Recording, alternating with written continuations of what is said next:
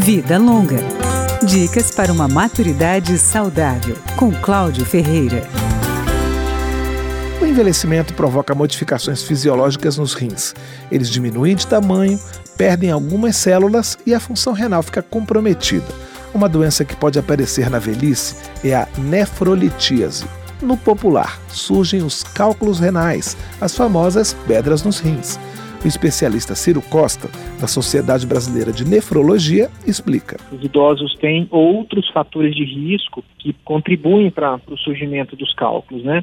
Eles podem ter ácido úrico elevado no sangue, podem ter síndrome metabólica, eles geralmente tomam menos água, né? Porque as pessoas idosas têm menos sede. Os procedimentos para retirar os cálculos renais são feitos pelo urologista.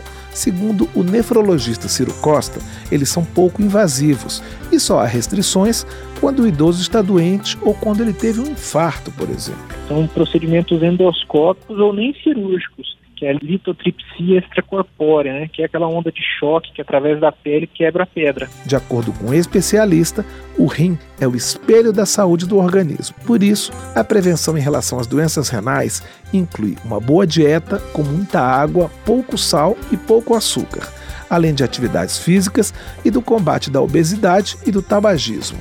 Tanto para evitar as pedras nos rins quanto a doença renal crônica, Outro mal que afeta os idosos é preciso tomar uma providência: controlar o diabetes e a hipertensão. Junto com esse cuidado, o nefrologista recomenda a ingestão de 2 litros de água por dia.